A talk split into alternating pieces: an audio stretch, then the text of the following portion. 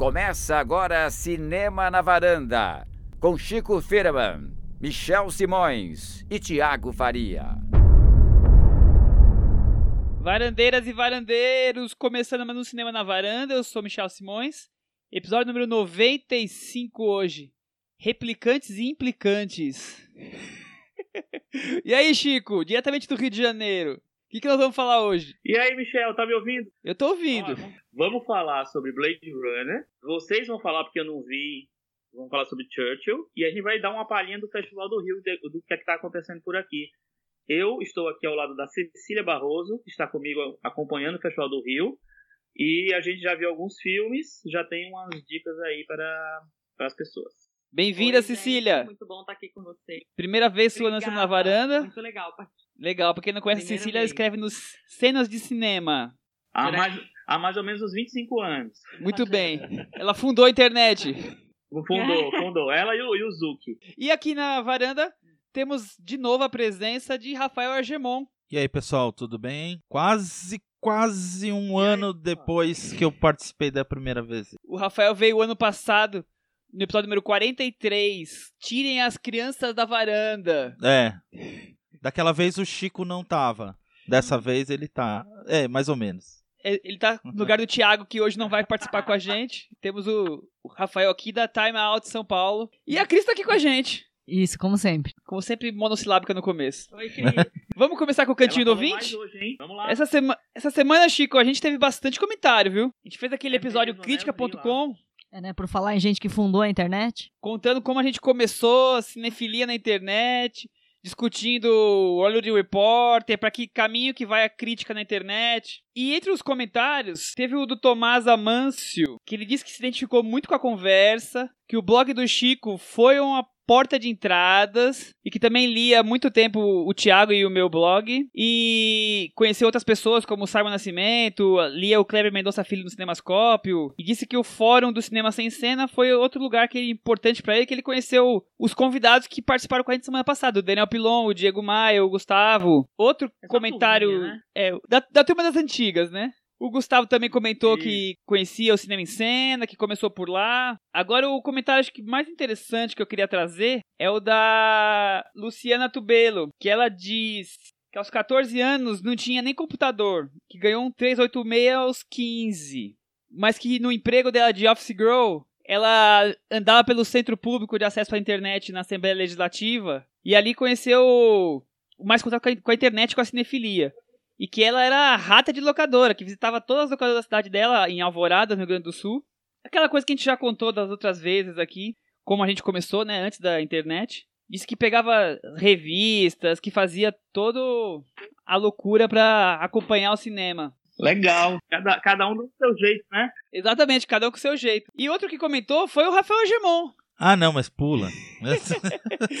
Eu queria, queria que o Gemon contasse como é que foi essa parte de internet dele. ah, eu sempre acompanhei muito, mas isso desde o começo, porque eu sou mais velho que todo mundo aqui. Eu sempre fui, eu nunca fui muito sociável, então eu não, eu não conversava com ninguém, não. Eu só.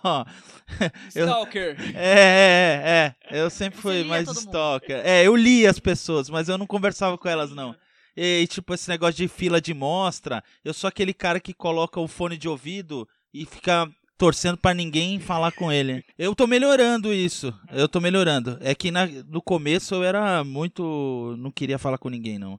Mas foi, mas foi muito importante, principalmente é, como a, a, a menina que você falou agora, Luciana desculpa, esqueci. É, é, a- as locadoras foram muito importantes pra mim. Duas locadoras é, em Santos, principalmente a que eu trabalhei na época da faculdade. É, tinha muita coisa lá que você não achava nem em locadora aqui, porque os caras, os donos eram cinéfilos malucos e tal. E eu vi muita coisa. Muita coisa. Muita, é, foi a minha principal formação é, como cinéfilo. Foi como rato de locadoras dessas. com coisas que você não achava em qualquer lugar. As Sim. raridades. É, é, eu até trabalhava. Eu trabalhava mais pra ver filme do que pra receber salário. é, porque o salário era ridículo. Chico, tivemos também comentário do Henrique Miura. Ele disse assim: Ah, claro, o episódio foi tão bom que eu achei que tava vendo um filme do James Gray. Vou enxugar as lágrimas e já volto. Dos mais antigos, né? Porque o novo não é tão bom. assim. Ô, Cecília, e você? Como começou? Cecília, como você começou? A mesma coisa, muita locadora. Hoje em dia eu tava até conversando sobre isso em Brasília, que lá, hoje em dia a gente tem essa facilidade de muito cineclube, né? Então tem muita gente vendo coisa que a gente não conseguia encontrar antigamente. Mas sempre tinha. Tinha uma lá em Brasília que chamava, era Cult, e ela sempre teve esses títulos também que a gente não achava em lugar nenhum, só encontrava lá. E eu era tipo, frequentadora assídua dessa e de outras locadoras também, mas sempre foi muito assim. Não tinha outra outra opção, né? Acho que era o caminho para quem queria conhecer mais cinema era esse mesmo. E na internet, Cecília, como é que foi? Na internet eu comecei, ah, quando eu comecei nem era ainda internet, né? Eu comecei lá atrás. No MS-DOS. É. Não, naqueles, naquelas listas de discussão que tinha antigamente. Ah, sim. E A gente falou sobre isso no, no episódio passado. É, e, e para falar de cinema mesmo, eu, come, eu comecei, eu criei um tipo um zipnet, aquelas que eram uns blogzinhos bem pequenininhos que ficavam dentro de uns agregadores de blogs. E não tinha nem, não, tava até contando isso pro Chico esses dias, que não tinha, não tinha nem capacidade para botar foto, essas coisas, assim, e eu ficava usando emprestado. E o meu primeiro, meu primeiro patrocinador, entre aspas, foi o, o Francisco Russo, do, do Adoro Cinema, quando estava começando também. E aí eu usava as imagens deles, dele no, no meu site, assim, de fazer um linkzinho para as imagens no, do dele. Era muito rudimentar, né? Ah, que legal. Era muito estranho antigamente. Sabe que essa semana eu falei com o Francisco Russo pra tentar algum print screen do Fórum do Cinema, que a gente tanto falou, né? Ele procurou na casa dele, mas ele não tem mais, uma pena. E a- Aham, o comentário da pena. Cecília já responde a pergunta da Luciana Cabral. Sim, também tivemos mulheres que começaram em 2001, 2002. A Cecília é um caso. Agora, pessoal que tá aí no Rio, conta pra gente do festival. Pois é, Michel, a gente chegou aqui. A Cecília chegou dia 4, né, na véspera do Festival do Rio. Eu cheguei no dia da, da- da abertura, do dia 5. É, e em dois dias, né, sexta e sábado, quinta que foi, teve o filme de abertura, foi o, o Guilherme Del Toro, The Shape of the Water, A né? Forma A Forma da Água. E só teve essa sessão. E mais dois dias, ou seja, eu já vi 13 filmes. É, 13. eu vi menos, que eu vi 12. É. Mas assim, eu, eu já, tá, já tava numa, tô numa fase da minha vida e da minha cinefilia que eu não vejo mais tantos filmes, mas. é. É, não. Imagina como era antes, Rafael. É, meu Deus do céu, cara. Por isso que eu evitava as pessoas em fila de mostra. Exatamente por isso. Pra não passar vergonha. Mas o que, não, o que eu quero falar é o seguinte: assim, normalmente eu, eu teria visto menos filmes. Mas esse ano eu tô fazendo pa- parte do júri da FIPRESS aqui na, no festival. Aí tem 23 filmes que são obrigatórios, são elegi- os elegíveis para o prêmio da FIPRESS desse ano. E aí, além disso, eu quero ver todos os outros que eu que já queria ver, né? Então eu tô. Tá fácil. Enfim, eu não sei se eu consigo voltar para São Paulo. Ou então, são 60 filmes mais 23. Nossa. Pois é. É, E aí, Cecília, o que, é que você achou do filme do Guilherme Del Toro? Então, eu acho que é um filme que é, é, é muito, pra mim foi muito nostálgico, assim, ele me levou pra um lugar muito da infância, assim, uma coisa, foi, foi gostoso assistir o filme. Não é um filme perfeito, não amo, como dizem por aí, né, Chico? Saiu do cinema falando que eu amei o filme, não é isso. Eu gostei muito, mas eu gosto mais por essa coisa afetiva mesmo, assim, que o filme me trouxe, porque me lembrou aqueles filmes de, de monstros de antigamente e como eu assistia isso quando eu era criança, assim, sabe? É um filme muito bonito, tem- é, é muito cinéfilo o filme também, tem muitas homenagens. É, você consegue identificar várias, assim, e depois lendo você tem, vê que tem muitas outras também. É, e é, é um filme bem legal. Eu gostei do filme, não amei não, mas eu, gostei do filme, não amei como a Cecília, mas gostei bastante. E, nesse, e nesses, né, nessa é, primeiro, primeira leva que a gente viu, o que eu destaco mesmo, primeiro, é o Call Me By Your Name, né, o Me Chame Pelo Seu Nome, que todo mundo já sabia que ia ser um dos destaques, que é um filme realmente incrível, muito bonito, muito delicado. É, a, a direção do Luca Guadagnino e o, e o roteiro do James Ivory, que eu nem, nem, sabia, nem sabia direito que estava vivo ainda, né? É, tá- é, são, são tão delicados, são... pois é. É, são tão delicados, tão tratam de um, de um tema tão que podia cair tanto no clichê, mas sem, sem cair no clichê. O filme causou comoção, né? Sim, Causou, muita. nossa, muita gente chorando na, na saída do, do cinema, viu, Michel? Muita gente, assim. Eu, eu, eu me controlei pra não chorar muito em um momento específico. E Uhum. quando o filme acabou, o momento específico voltou e eu não conseguia parar de chorar mais. É muito bom. É, e o elenco tá muito bem. é, o elenco é muito bom. O, o menino novo, que é Timothée Chalamet, tá até cotadinho pro Oscar. É, é muito bom. O Armie Hammer me surpreendeu muito. E mais quem tá. que rouba todas as cenas do filme é o Michael Michael Stuba, Stuba. que faz o pai do menino. Eu acho que ele vai ser indicado ao Oscar de coadjuvante. Ele tá muito bem. Nossa, é incrível. É. É, incrível. A gente viu o Zama também, da, da Lucrecia Martel. Que não é tudo isso. Pois é, Ah. a gente. É, assim, talvez você ame, não sei, nunca sabe, né? Você, você como você é o- Michel Simões. e aí. Não, mas eu acho que tem uma coisa muito interessante em Zama, Uhum. porque ela, ela é um cinema que é diferente. Ela, ela tenta, ela não tenta, ela de propósito faz um cinema que é diferente do cinema dela, pra depois voltar pro cinema dela, assim, no mesmo filme. E eu acho isso muito legal. E o jeito como isso casa com a narrativa, eu acho bem interessante. É, eu só acho que ela fica meio presa a uns compromissos históricos, que eu acho que talvez seja um problema muito parecido com o que a gente apontou no filme do James Gray, o, o Z Cidade Perdida. Que assim, como você tem. Pela, pela primeira vez, ela tá faz- fazendo um filme histórico de um personagem, que ela tem que contar a história daquele personagem. é, eu acho que faltou Lucrécia daquela, daquela das antigas, entendeu? Do Pântano, da Menina Santa e tal. É, mas ainda assim é um filme muito bom, é um filme que tem uma fotografia incrível. Tem o Matheus Nachergali na, no papel pequeno e tal, mas o, é um filme bem interessante. Eu não sabia dessa. É uma coprodução isso, Brasil e é Argentina. É, a Vânia. Catani é a principal produtora. E tem muitos. E, e o- o- o- se você olha os créditos, tem muita gente do Brasil, muita gente da Argentina, vai, ficam revezando mesmo. Então, é, é um filme bem, bem legal. A gente, agora a gente tem um número musical, pode fazer? Claro que pode. Por favor. Antes do número musical, quero falar de um filme que o Chico não pode falar, que é o Boas Maneiras. Ah, eu não posso falar, porque esse filme é E- elegível pro prêmio da FIPRESS e como É. ainda não, não saiu o prêmio, não dá pra falar antes, pra não, Mas a Cecília pode contar. não gongar, né? Esse eu tô falar. esperando bastante. Eu vou só pode. falar.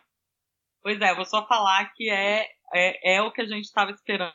Assim, talvez não seja tão bom quanto a gente. Quanto, quanto poderia ser. Será?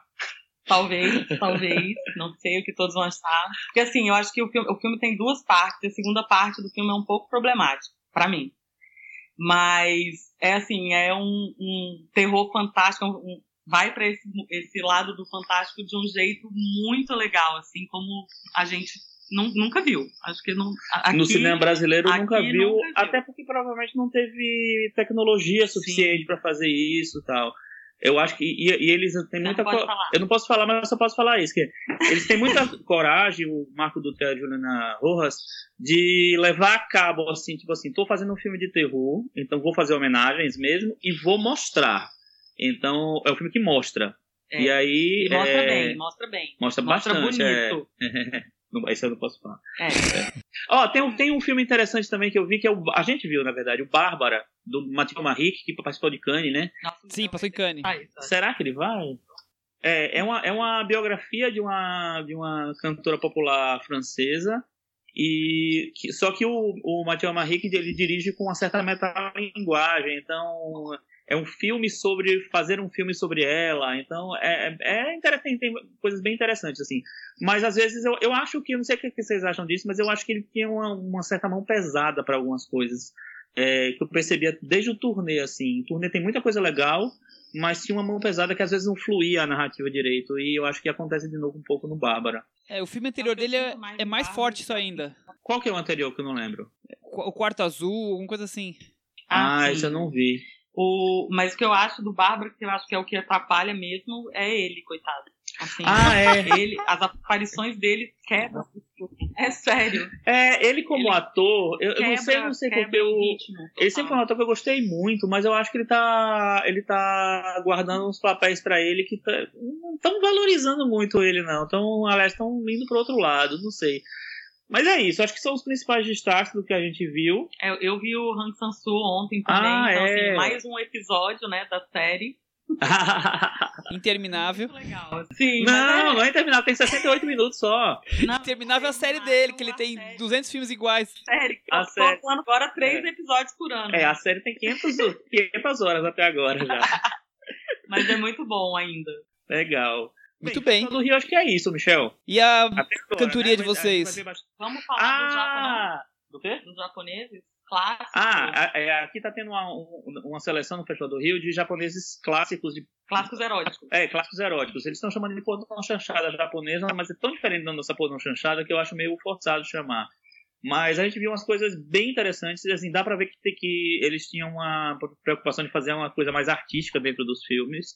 É, filmes que, que eram para para o público masculino, para dar tesão nas pessoas, mas e, muita fantasia sexual louca, né, japonesa, que é tudo perturbado. Não, a gente viu um que chama A Mulher Chamada Sadia Abe. Sadabe. Sada Abe. E, e, assim, aí a gente viu e falou, putz, não, né? Acho que não, não vai dar certo. E ontem a gente viu um outro que era. Tripas de anjo. Tripas de Anjo. A temática é horrorosa, horrorosa, horrorosa, horrorosa, mas ele é tão bem feito, ele é tão, ele é tão cuidadoso Inventivo, esteticamente, tão é, é, é impressionante. assim. Essa, essa Mas é amostra muito da porno pesado. chanchada brasileira e sessões da meia-noite são as coisas que estavam me chamando mais atenção no festival. Pelo menos pra mim. E, e vale- valeu a pena, tá valendo a pena ver também. E esse da mulher chamada Sada Abe, Sada Abe tinha, teve a curiosidade que a gente saiu achando que era igualzinho Império dos Sentidos e, E a gente foi ver, foi pesquisar, e é a mesma história mesmo, é a mesma personagem, que é uma personagem histórica do Estéreo Sentido. Foi feito É. um ano antes, assim, mui- é, não, não chega aos pés no- na, na Gizoshima, mas é a mesma história. Eu disse, nossa, quer dizer que toda geisha corta o. a gente ficou pensando falou, nossa, será que elas aprendem isso assim, a enforcar e cortar? Mas é isso. E agora, para terminar a, a participação da, da Cecília, e eu ainda continuo falando do Blade Runner, a gente vai cantar um, vai fazer um número musical aqui, cantando uma musiquinha que tem no As Boas Maneiras, né, Cecília? Isso. Qual é a música, Cecília? Chora, me liga, implora meu beijo de novo. Me pede socorro. Quem sabe eu vou te salvar. É isso, gente. Um Sensacional. beijo, Muito obrigada. Obrigado, Cici. Até a Eu tenho próxima. filme agora. Beijo. Não, não faço a minha meta de seis por dia. Tô aqui, hein? Vamos falar de Blade Runner? E aí, gente? Vocês gostam do filme clássico, anos 80, com Harrison Ford, dirigido por Ridley Scott? Aquele fracasso na bilheteria que virou cult. É, quem não gosta, né?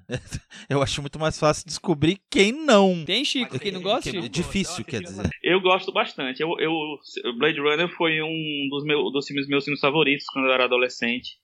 Foi um dos filmes que, que eu comecei a, a pensar em cinema, olhar para cinema e ficar embasbacado com aquela direção de arte, com aquela coisa. Nessa época eu, tava, eu era alucinado por noir, então é, filme com narração em off eu adorava. Todo mundo odeia, mas eu amo narração em off, não tem nenhum problema com isso. Eu odeio. Não, eu também não. Eu não tenho problema também, não. É. Mas assim, foi um filme muito importante para minha formação cinéfila, assim. Então, a, a última coisa que eu queria ver é ele, a continuação dele ser dirigida pelo Denis Villeneuve. A gente já chega lá. Cris, e Blade Runner, o antigo? Ah, é, é muito maravilhoso, né? É, é meio, é meio kit, assim, né? Assistindo, assistindo agora é, é muito divertido. É muito. Não acredito que eles estão fazendo aquilo. Aquelas roupas, é, ver como eles viam o futuro, né? Que, que foi o que muitos jornais fizeram essa semana, né? Como era o futuro de, de Blade Runner, né? Pra quem não conhece Blade Runner, é um filme sobre futuro meio decadência climática, cidades superpopuladas e robôs que imitam humanos, que seriam os replicantes. E o Harrison Ford faz o personagem que é um Blade Runner, um caçador de androids, caçador de replicantes. Certo, Chico? É, mais ou menos. Não, o, o, o, o Blade Runner original é um dos filmes mais influentes, não só no, pro cinema, pra ficção científica em geral. O visual, o tipo de história e tal. Tudo bem que o, a- o tipo da história é baseado no livro do. Philip do K. Philip K. Dick. Né? Mas a, toda, toda a programação visual do Blade Runner é, é quase que um resumo do que você. que a ficção científica retrata como futuro, distópico, esse negócio todo. né? E, o Blade Runner, ele. é, o que a Cris falou, negócio de. é, como se via o futuro naque, naquela época e tal. Eu acho que o, o, o, Blade Runner é um dos primeiros filmes mais, tipo assim, vamos dizer assim, pé no chão, é, quando olha para o futuro. Ele não tem, não é viagem espacial, não é, é, é tipo assim, é a cidade superpovoada, é o, a noite eterna, é o, são os neons, os letreiros, né? Então tem muita coisa que que aconteceu, né? Que, que o Blade Runner mostrou. Assim, era um futuro bem pessimista, é, né? É, é, é, é, meio que, era meio que um futuro do presente, né? Mas é isso. Eu, eu, e, e, eu concordo totalmente com, com o Rafa. É, é um filme impressionante visualmente, né? Tanto os efeitos visuais, que eu acho que são super. são discretos, mas são muito bons, assim. Muito integrados à direção de arte, e a direção de arte, eu acho que é a estrela do filme é, visualmente, né? É, como ele concebe a cidade sobrepovoada, como ele concebe os prédios gigantescos tal. É, é, incrível. E o Blade Runner também foi influenciou muito o figurino naquela época, tinha muito plástico, muita coisa. Então, neon, plástico e. e sei lá. E, e a noite, a calada da noite preta. e outra coisa importante que o filme carrega é a coisa existencial, né? É um filme que muito Total, aquela coisa do é. penso logo existo e, e, filosofias desse tipo. É, e é uma grande homenagem ao noir, né? Então tem uma é, a atmosfera toda, o filme, o fato do filme da primeira versão ser a versão com narração em off, de ser uma coisa à noite, basicamente quase todas as cenas são à noite, é, de ter muito cigarro, de ter a Femme Fatale que é, parece uma, uma atriz dos anos 40, que é a Young que faz, né? Então eu acho que o, o, tem tantos elementos que deixam, que dão. E, e, ao mesmo tempo, é como a Cris falou, é muito cafona também. Então, os anos 80 eram cafona, não tinha jeito. Fazer o quê? Vamos falar do filme novo então. Bom, filme dirigido pelo Denis Villeneuve, quem dirigiu A Chegada e Sicário. Nós falamos dele no episódio número 50. Já mostramos que a Varana não é o maior fã dele. E a sinopse, é, Chico? Califórnia 2049. Há uma nova espécie de replicantes, mais desenvolvida e mais obediente aos humanos. Kay. Ryan Gosling. É um Blade Runner caçando outros replicantes foragidos até descobrir um segredo, quase um milagre, que pode desencadear uma guerra entre os humanos e os replicantes. E eu achei legal essa sinopse porque é, é, bem o que o filme é, né? Ele é uma história pequena, que era o que o, o filme anterior era, uma história simples, muito, um recorte muito, muito específico, que é, esse filme também é, só que aí como ele tem que fazer a ligação com o anterior e como ele tem que fazer também o essa história do sei lá, de querer significar mais que uma coisa que o Villeneuve precisa, né, parece. É, então ele tenta ir para um lado mais grandioso. Eu é, ainda bem que ele não, não, não vai até o fim com essa história. Ele insinua que ele vai para esse lado grandioso. É, eu, eu acho que isso tá muito resumido no personagem do o Jared Leto, né? Ainda bem que ele não aparece, ele aparece pouco. Pior coisa do filme de longe. É. é pois é. É. E você, Rafael, o que você achou? E vocês, o que, é que acharam? É, eu, eu tenho, eu tenho uma, opção, ah, uma opção, uma opinião bem parecida com a do Chico. Eu acho que.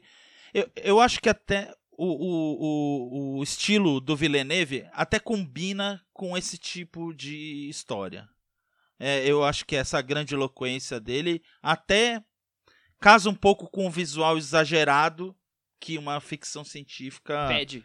tem, né? Pede.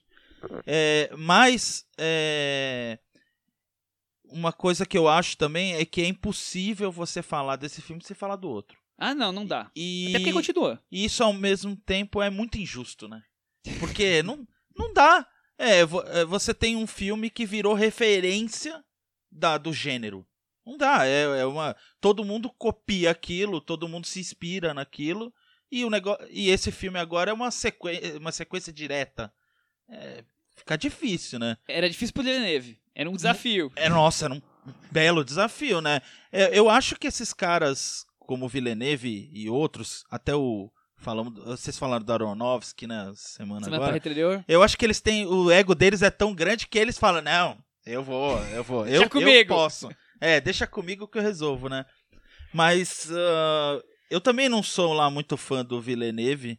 É, não acho ele tão ruim assim. Eu acho ele, eu, eu acho ele melhor que o Aronofsky, por exemplo. Mas, mas esse filme eu acho que entra entre os melhores dele. É, esse, o, pra mim, o Sicário, eu gosto do Sicário. E o Polytechnique, né? É quando ele começou, né? É, Antes de ficar famoso. Começou. Mas o Polytechnique é muito diferente do, dos outros, né? Ele tava muito no comecinho, Não, né? É um filme muito cru, eu gosto muito do Polytechnique. É, é. Mas é que os. Falando de agora, ele já tem um estilo definido, né?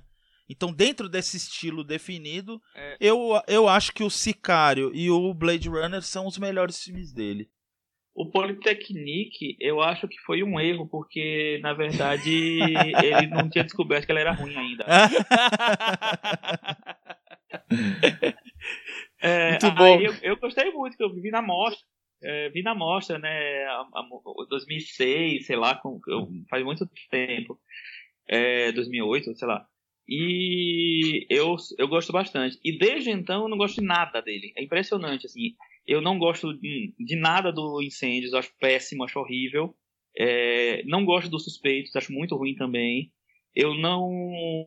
É, eu, para mim, o filme da Aranha lá que eu esqueci, do Jake Gyllenhaal, eu acho. tem altos e baixos.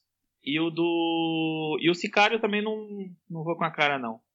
É, então eu, a chegada, na verdade, eu acho um pouquinho melhor, mas ainda assim não é um filme que eu que você tenha amor. Mas sabe o que eu acho curioso, Chico? O, eu sinceramente ah. esperava um outro filme do Blade Runner do Denis Villeneuve. Eu acho que ele consegue entrar um pouco no clima do anterior. Claro, 30 e poucos anos depois. A história também tá 30 anos pra frente e ele põe alguma coisa dele no filme, mas sem perder a essência do anterior. Eu acho que ele mantém a história, ele atualiza. É, o que eu acho, Michel, é o seguinte. Primeiro, é, eu concordo com você. Eu acho que ele mantém o, clima do, do anterior, mas para mim isso é obrigação. Ele vai fazer uma, uma sequência do, de um filme clássico. Ele tem que honrar o filme clássico, vamos dizer assim. Não dá para você fazer qualquer coisa, fazer um filme só seu, entendeu? É, é um filme de estúdio, é uma, uma superprodução, tem muitos astros envolvidos, tem muito compromisso ali.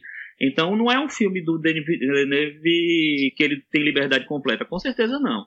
É, eu acho também que ele traz coisas dele, elementos dele, dos filmes dele, é, que ele respeita o original. É um, é um filme que eu estava é, muito dividido na minha expectativa, porque assim, como eu tenho um carinho muito grande pelo filme original, e como eu não gosto quase nada, praticamente nada, do, do Villeneuve, então eu tava, meu Deus, o que é que, eu, que, é que vai ser desse filme? Eu tava achando desnecessário. Continuo achando desnecessário ter tido o filme. Mas eu acho que foi que tem uma dignidade no filme. Eu acho que, o, que ele consegue. Ele não me ofende. É, vários filmes dele me ofendem. não, eu acho a mesma coisa que você acha, e eu acho que é essa, vai, entre aspas, camisa de força do estúdio foi bom nesse caso. Ah, também acho. Porque, para mim, o principal problema do Villeneuve, eu não, não, odeio ele tanto quanto você. Eu odeio uma palavra é, forte. É, forte, é. é. Mas eu acho que ele tem uma característica comum nos filmes dele. Ele começa muito bem e do e vai caindo, caindo, caindo, caindo, caindo e, e, e, meu Deus, termina muito mal. E eu acho que esse filme ele não tem, ele não tem essa essa característica dele porque não deram liberdade para ele. Ele não tinha liberdade total. Então ele falou: "Não, eu tenho que eu tenho uma série de metas aqui". Aí ele ia ticando Cumprir, cumprir. Cumprindo, né? É isso, é isso aqui, isso aqui. Quando ele conseguiu fazer tudo, ele fala assim: não, agora eu vou colocar alguma coisinha minha tá. É, agora, agora, agora eu vou fazer uma reviravoltinha, né? E aí, mas, mas não é aquela reviravolta incêndios, nem é aquela reviravolta os suspeitos. Eu acho que nesse sentido ele é mais integrado realmente na narrativa. Agora, ao mesmo tempo, a CC falou do personagem de Jared Leto, para mim se tirasse do filme não fazia nenhuma diferença. Com certeza. Nenhuma, Exatamente tem, isso. Não, não... Eu acho que o Jared, o personagem do Jared Leto é essa gordura do rançosa do estilo dele, assim. Então vocês uma acharam que a história meio que lenga-lenga? Porque eu achei uma novelinha, É, aquele se miolo. Ah, sim, é essa. Sim, a, a história básica é legal e tem muito a ver com o, com o filme anterior. Consegue ligar as coisinhas e tal. Mas, ao mesmo tempo, ela é bem. Ela deixa, deixa umas perguntas em aberto que eu achei que eu tinha resolvido com o primeiro. Porque, pô, pra mim o, o, o Deckard era, era replicante. Estava claro. Isso pra mim tava muito claro, depois da, da versão do diretor, né? Porque tem umas 50 versões. Isso. Mas depois da, dire- da- do diretor, aqui tem o unicórniozinho e tal, não sei lá. Eu achava que o Deckard era replicante. Agora já tô em dúvida de novo. Não sei. Você tá em dúvida, Chico? É, não, pois é, eu, eu achei isso muito, muita bobagem do, do filme. Assim, ele é, é, tentar alimentar uma- um negócio que já tá resolvido, gente.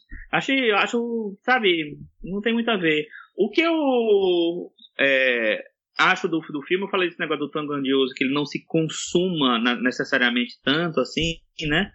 É, isso foi para mim foi um alívio.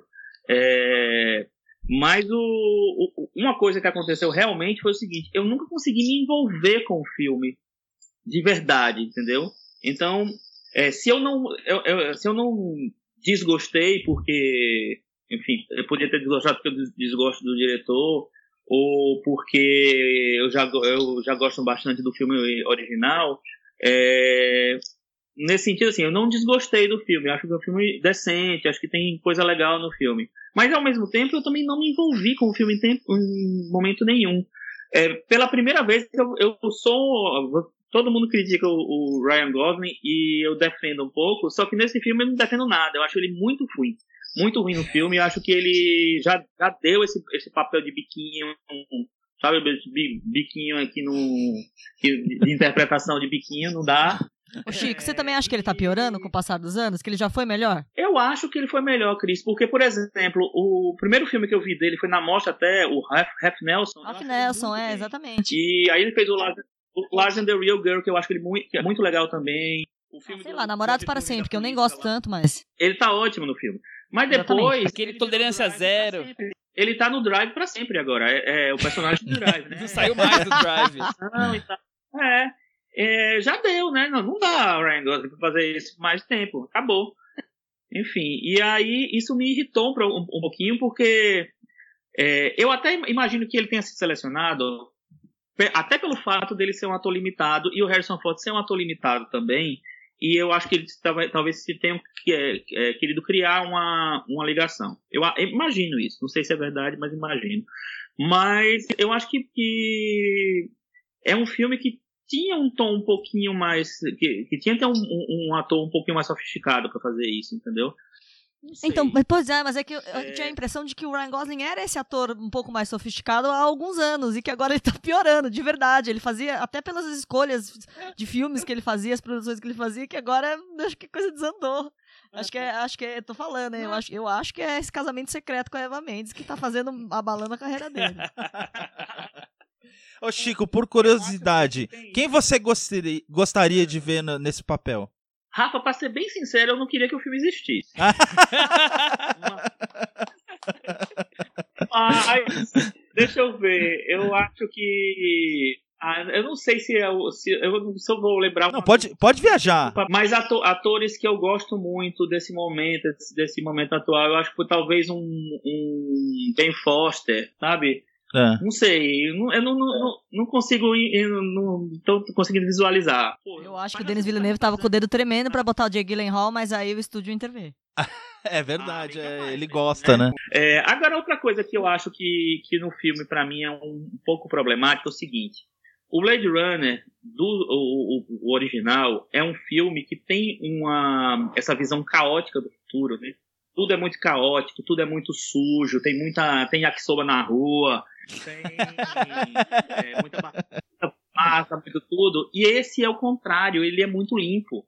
É. E, e a, e a sujeira é muito organizada, entendeu? Não dá pra você fazer um filme sujo que é sujeira organizada. Não dá, não é assim que funciona. Quer dizer, o, o mundo Então, tá achei acabando, todo mundo meio- tá mudando pra outros planetas, porque não dá pra viver mais na Terra.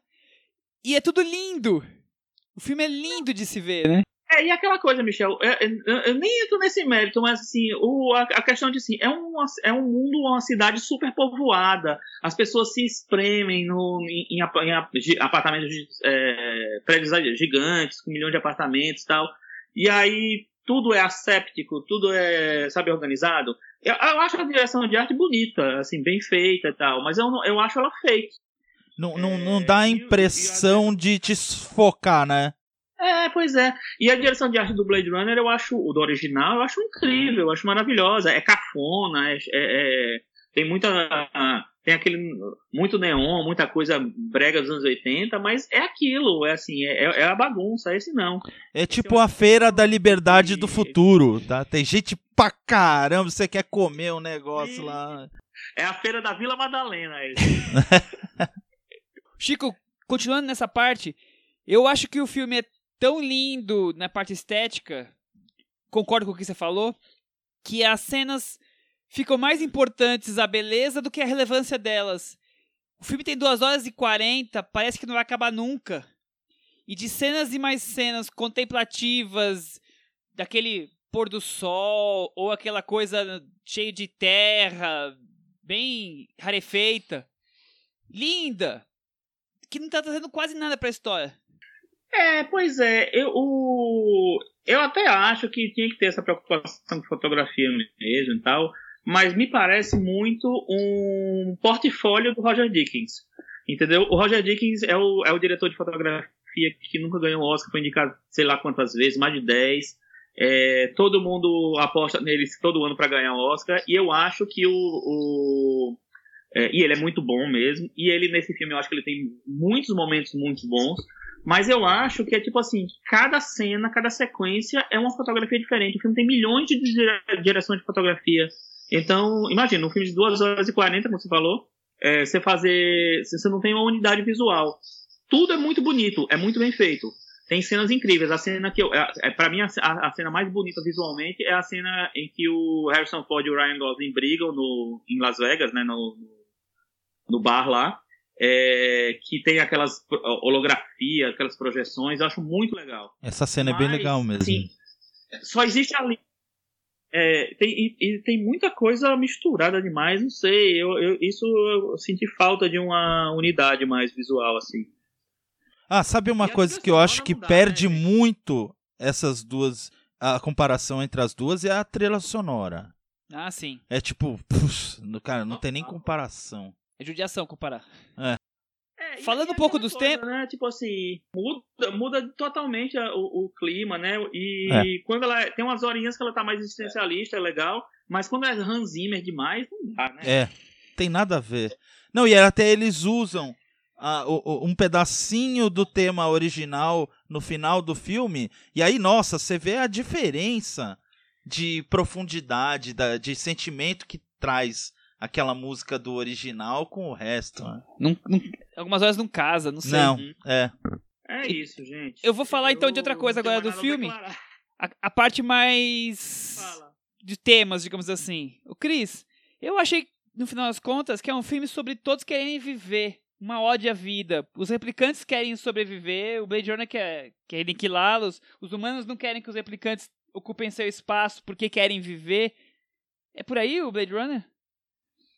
Ah, não sei, viu? É, é, no finalzinho, o Denis Villeneuve gosta de, de botar essas coisas mais existencialistas e tal, mas eu não sei se ele consegue chegar no ponto, não, viu? Eu Chico... acho que não, eu acho que ele.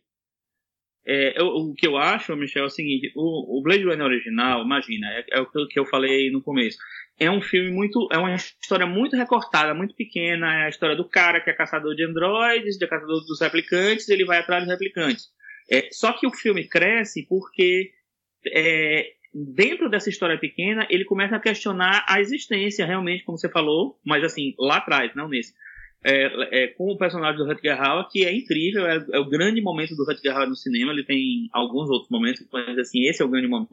Aquela cena final dele é maravilhosa. Aquela cena é maravilhosa. É, e eu acho que, né? Eu também acho. E, e, e, e ele consegue é, ampliar o filme e ir para uma coisa, uma discussão mais filosófica mesmo.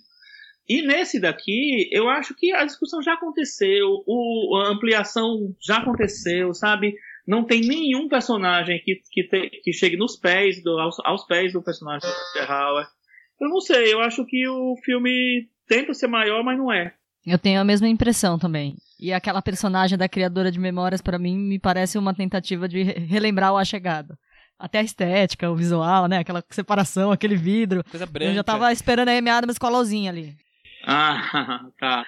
É, pois é. E, e, e não sei se vocês perceberam, vocês perceberam, é, eu fiz essa ligação. Tem o Ryan Gosling, que é o, é o Harrison Ford. Aí você pega a, a menina lá, que é a prostituta, que eu, eu acho ela uma homenagem visual a Daryl Hannah no filme. Ah, tota- total, Sim, ela tá igualzinha. A esposa do Ryan Gosling, que é uma homenagem a Shan Yang. Então, assim, ele, ele, ao mesmo tempo em que ele tenta fazer um outro filme, ele faz um filme do mesmo padrão, o mesmo modelinho. Ele pega os, os mesmos modelos de personagens. É. Entendeu? Eu achei isso meio, meio sei lá, bobo. Ah, Star Wars, né? Tudo. é, to- no fundo, todo mundo le- lembra, todo, tem o seu correspondente, né? Cria, tudo se copia. Ô, Rafael, É. uma coisa que eu achei curioso também no filme, tem uma jornada da redescoberta, que o Ryan Gosling passa boa parte do filme querendo se entender...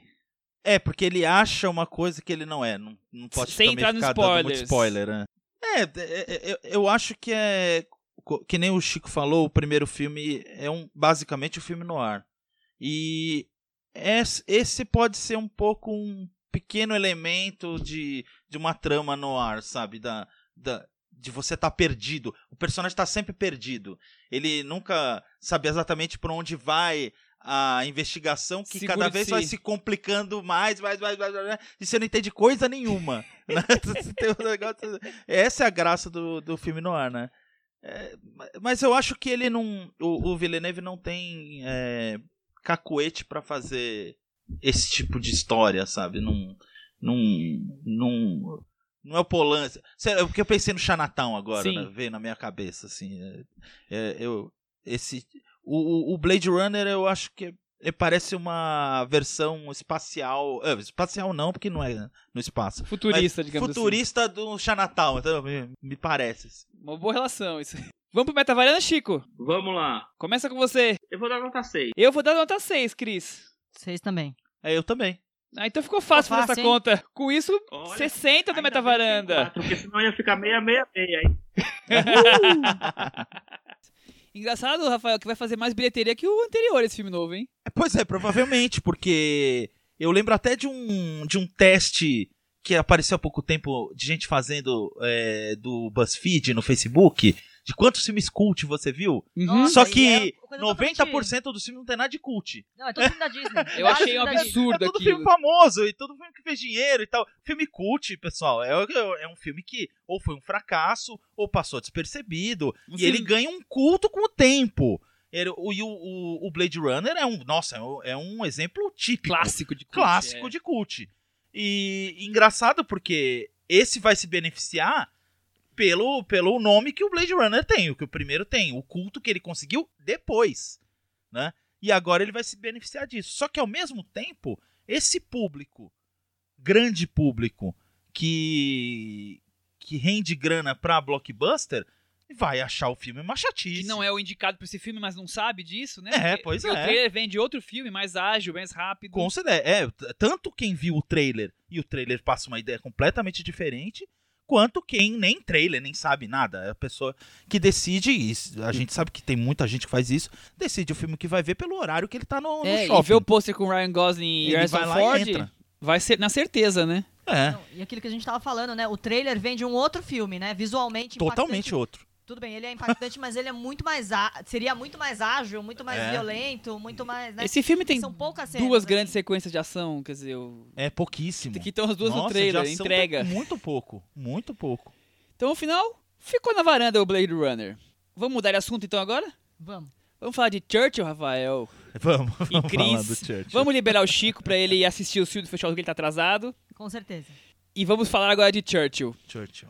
Eu vou começar perguntando se vocês já viram os filmes do nosso queridíssimo Jonathan Teplinsky. É, eu não tinha visto. É um diretor australiano que fez acho, uns 4, 5 filmes. O último dele talvez seja um pouquinho mais conhecido, que chama Uma Longa Viagem.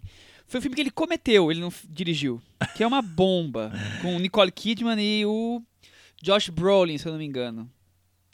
E olha que eu sou, eu sou fã de cinema australiano, viu? Eu sou bem. Mas acho que ele filma. Mas tudo não na- tem na nada terra, a ver. viu? É, não tem nada a ver com o, o, o, o, o cinema australiano, mais assim, raiz. Cinema de raiz. Raiz é mais ligado pro cinema B. É, é, o Jonathan Lepke é um cinema Nutella mesmo. É, viu? Nutella, cinema Nutella. É um australiano Nutella. E aí, quando eu vi que o, o nome dele tava em Churchill, eu fiquei bem preocupado, Cris. Não, pois é, eu tava achando que esse Churchill era tipo telefilme, achei que nem ia estrear no Brasil e tal, porque tava todo mundo falando, é, tá, num- tá numa modinha de Churchill, né, o primeiro da leva foi, Foi o The Crown, o personagem do The Crown, do, do John Lithgow, que fez muito sucesso e tal.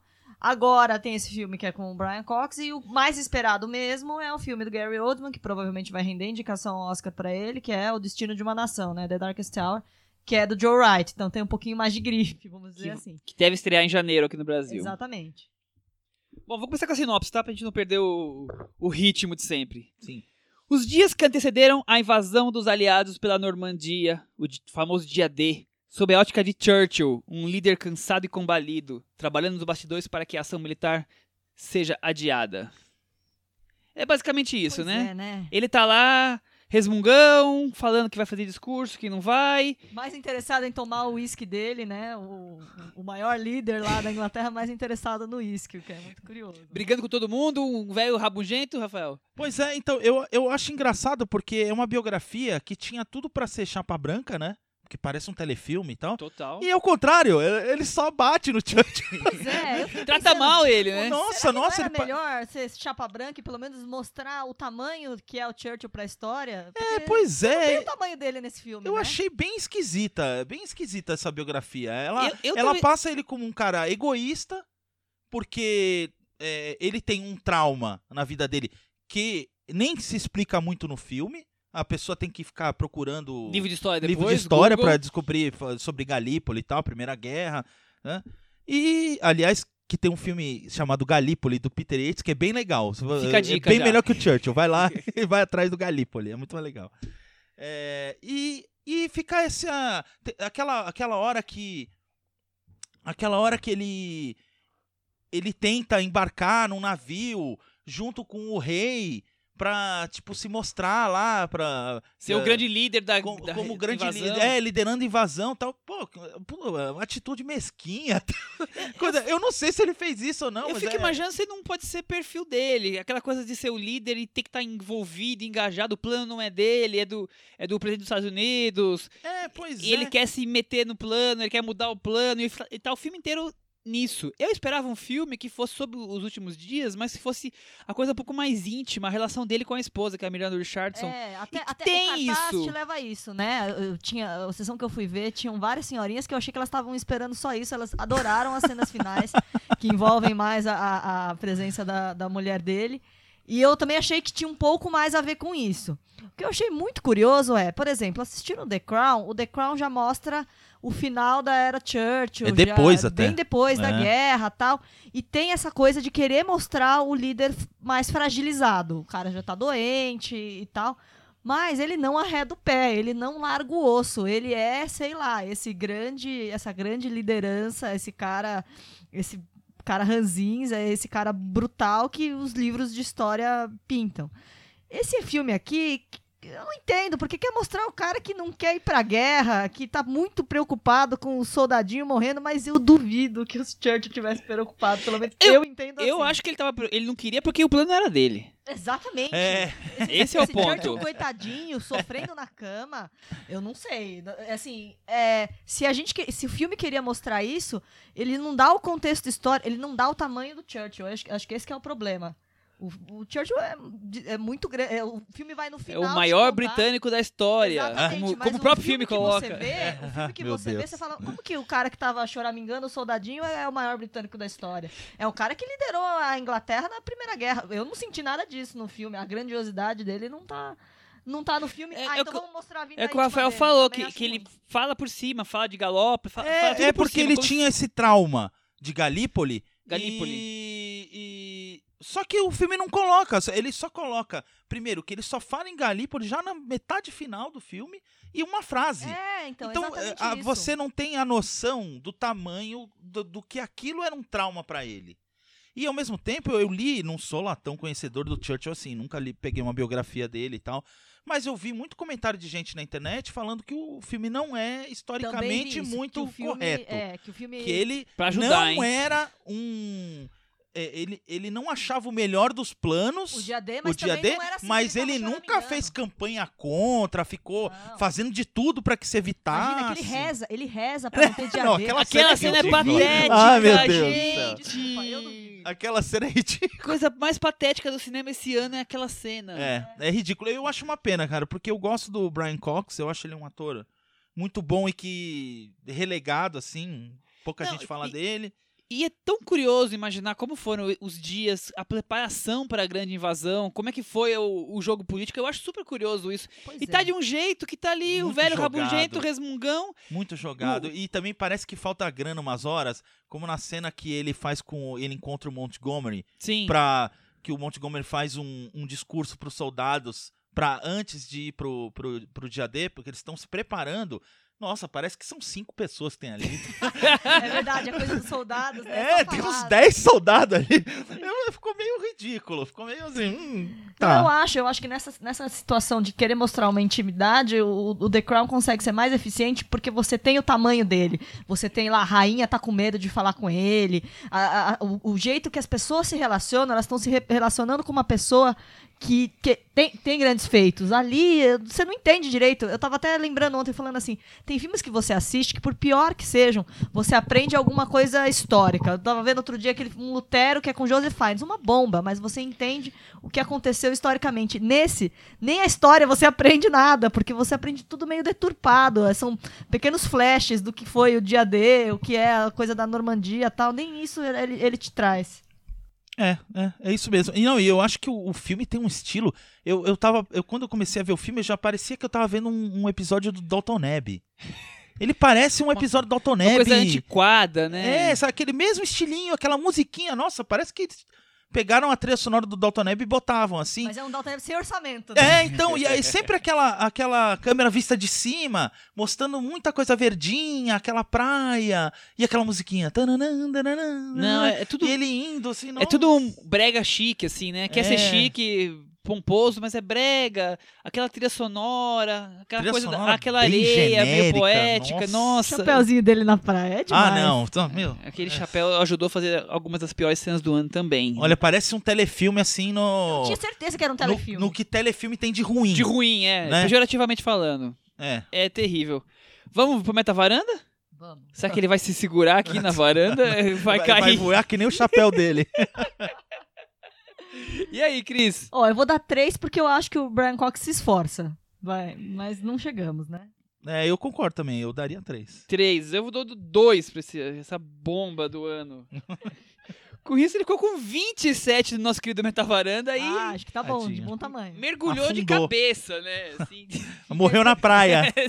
se, se espatifou. Fica a expectativa pra ver o, o próximo filme do Churchill, né? Que é com Gary Oldman, que eu acho que tam- não deve ser uma, sei lá, pelo que, pelo que eu li, não é uma obra-prima. É um filme que deve ser muito calcado nessa coisa de né, ser grandioso e tal, mas que a, a atuação de- do Gary Oldman estaria É bem. engraçado que é uma briga de foice de atores, né, Pra fazer Churchill agora, né? Quem não quer E fazer são Churchill? os caras E são os caras que estão um pouco mais ou menos esquecidos ali, que já Pois é, tiveram né, um nome porque mais forte. Oldman, assim como o Ryan Gosling, o Gary Oldman já teve dias melhores, Nossa, né? já teve dias Porque bem agora melhores. ele tá né? aí de Comandante Gordon, tio do Harry Potter. Ele tá e ficando vamos- rico e agora. Vamos ficar rico. Então, mas é estranho. É, o a caso do Gary Oldman é um ca- caso estranho. Ele era um ator que tinha uma. É, uma aura, assim, que ele perdeu, cara. Total, ele era meio perdeu. galã, né? Assim, Ele- não, dizer. ele Fazia era o parte bad boy, né? Você falar, ele É, era bad bad boy, boy. É, galã, ele era o bad tudo, boy, né? aquele cara perigoso, aquele cara. É... Lembra do filme com o Champagne, State of É, Grace? então, é, então ele era um do dele. do, do começo dos anos 90, Verdade, assim, não, aí tal. ele fez Drácula, fez aquele Letra Escarlate, então ele tinha um lado meio galã, meio bad boy. Meio Exatamente. mesmo. É, e, De repente, cara, ele Virou o comissário Puf. Gordon. É, ele virou Bundão, coadjuvante em blockbuster. Buster. Não, é. É. um dos piores papéis que eu vi ele fazer recentemente é o dono do laboratório do Robocop lá, apanhando do Robocop. Ah, nossa. Pelo amor de Deus. O que, que foi aquilo? É, Então vamos ver, né? Eu acho que agora é um, é um papel, de uma certa forma, é um papel de retomada, né? É um papel protagonista dele. Vamos... É, eu, nossa, eu acho estranho ver o Gary Oldman com o, o Churchill. Churchill. Acho que eles não têm absolutamente nada a ver fisicamente, né? Mas vamos ver. E vamos finalizar com as nossas recomendações da semana. Vamos. A Cris tá louca, Rafael, pra reco- re recomendar um filme. Um Ah. filme que eu recomendei no, no- na época do Festival Varilux e que estreou nesse final de semana agora, que é o Rock and Roll por trás da fama do Guillaume Canet. Sim, tem que saber um pouquinho, uma ou duas coisinhas sobre cinema francês, mas assim, não muito, porque nem eu sou tão fã de cinema francês, mas conheço um pouco. E aí, se você entende um pouco disso, é muito engraçado, porque ele brinca com essa coisa da- dos bastidores, das produções, dos grandes nomes. É, e como seria a, a rotina de duas estrelas do cinema francês em casa, a Marion Cotillard comemorando que vai participar do novo filme do Xavier Dolan e, e outras cenas muito Ah, hilárias. coitado. Pra quem não sabe, eles são casal Casados. de verdade. E eles levam isso pro filme até as últimas consequências. Pena que o último, último terço do filme dá uma boa caída, mas é muito engraçado ver Marion Cotillard cantando Celine Dion em casa. É uma coisa inesquecível. e você, Rafael? Ah, eu tenho algumas sugestões aí de. Vai ter uma mostra de cinema coreano na, na Cinemateca. Nossa, bem lembrado. a Cinema Coreano 2017. É, o- as principais atrações já são conhecidas, né? Os, são os dois. o- Do Hang Sung-soo, o, o último, penúltimo, na verdade, né? O último tá passando agora na, Mostra do Rio, O, né? f- o filme do ano passado, digamos assim, porque É. tem três desse ano, é, É, é. anterior a esses três Não, mas ainda. é um, um desse ano, a, Ah, a- a- a Noite na Praia, né? A, Mulher a à Na praia, Noite sozinha. é desse ano, Sim, né? tá passando no cinema É, agora. e o certo agora é errado antes, que aí é do ano passado, né? Espero que a gente vá falar do filme do, do Rock Sansu semana que vem aqui. Ah, legal. Porque E- falar, sem o, falar desse filme sem o Thiago é, é, um verdade, sacrilégio. Ele é super fã, né? É, E aí tem Invasão Zumbi, que é um- fez muito sucesso aqui, mas passou muito batido no cinema. Por, Pouco visto. né? é, é, fizeram uma, uma, uma- estratégia de marketing pra ele que eu imagino totalmente Lançou bizarra. Natal e Ano só Novo. dublado. É. É, em pouquíssimas salas, é meio esquisito. E aí tem a criada do. do, Park Chan-wook. do é, do Park Chan-wook, que eu não acho dos melhores Há filmes dele. controvérsias sobre o mas- filme. Ah, tudo bem, não, não é tão ruim. E tem um dos que pra mim é um dos meus filmes preferidos do ano passado, que é o Lamento. Ah, tá. Eu adoro esse filme, adoro esse filme. E tem dois filmes inéditos, mas assim. é, de ninguém muito conhecido, não. Mas isso é legal, né? Sim, Vai lá sim. pra, pra curtir coisa nova de cinema coreano, é sempre bom. Vai ter também um, uma edição do, do Fenômena, que é aquele projeto que passa uns filmes mais B, mais é, ficção científica e tal, do Toby Hopper. Tá. Só que ele não vai passar uns muito óbvios, assim. É, vai ser o, o Pague pra entrar, Reze pra sair. E que é super. Super. É, é é, sucesso de, de SBT, Globo, sei lá. Eu não lembro quem passava. Sessão da SBT ou- tarde, cinema em É, não, Sessão da Tarde casa, não, sei né? lá o que que Mas é. é, passa desses de noite. E vai ter um que vocês falaram aqui na, na, na, na varanda e que eu adoro, que é o Força Sinistra. Tá, Força Sinistra. Vai ter o Força Sinistra.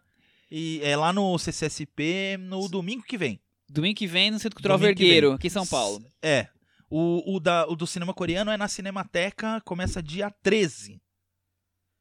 E além disso, ainda tem mais o Replicante, né? Que é uma. Projeto Replicante, que a gente já falou aqui outras vezes. Essa Sim. semana vai passar dia 11 e 13 no Cinesesc. Que filme? O Exterminador do Futuro 2. Só isso. Schwarzenegger. Em 3D. Na verdade, a, a- o legal é, é ser 3D, porque eu vi na época no cinema. Nem lembro quantos anos eu tinha. uns, sei lá. Detalhe, detalhes. Mas eu lembro muito bem, ver no cinema e tal, mas não era em 3D. Não era em 3D. Mesmo que eu nem goste Eu acho muito que nem de 3D. tinha 3D nessa época em todos os cinemas. Não, Não, tinha. é, então, é, é, te- tinha 3D, mas era uma época que 3D já tinha caído em desuso. É, não era moda 3D, né? Então, nada era. Mas eu acho que é um filme. Eu nem gosto muito de 3D, mas eu acho que é um filme que, dependendo, eu não sei, tem que ver essa versão. é, combina muito com 3D. Ah, Combina muito. com certeza. Aqueles efeitos do. do. Como é que era o nome do. do, do robô líquido lá de metal líquido? ET-1000? Temil. O Temil, é, quando o Temil sai do chão, Se que tem reconstrói. aquela cena famosa e tal, ele correndo de frente pra câmera e tal, eu acho Deve que bem vai ter uns efeitos legais de 3D Tocando Guns ali. N' Roses. É, então, eu acho que vai ser bem interessante, pode ser bem legal. Não. Boas, boas lembranças. Essa semana, esse fim de semana teve a coletiva da Mostra. A Mostra de Cinema de São Paulo começa assim que terminar o Festival do Rio, dia 19 de outubro. E eu já vou deixar de cara uma dica, que foi o filme que passou na coletiva. O Rafael acabou não vendo. Infelizmente. Infelizmente, eu e a Cris assistimos. Três Anúncios para um Crime. Filme dirigido pelo Martin McDowell, que faz normalmente filmes de humor negro. Esse filme com a Frances McDormand. E é um filmão, eu adorei. Um filme sobre essa era Trump de hoje em dia, sobre a intolerância, com uma história super diferente. O filme deve estar aí entre os também favoritos ao Oscar. A Frances McDormand deve ser indicada. É o, o encontro dos irmãos Coen com o Manchester à beira-mar, vamos dizer assim.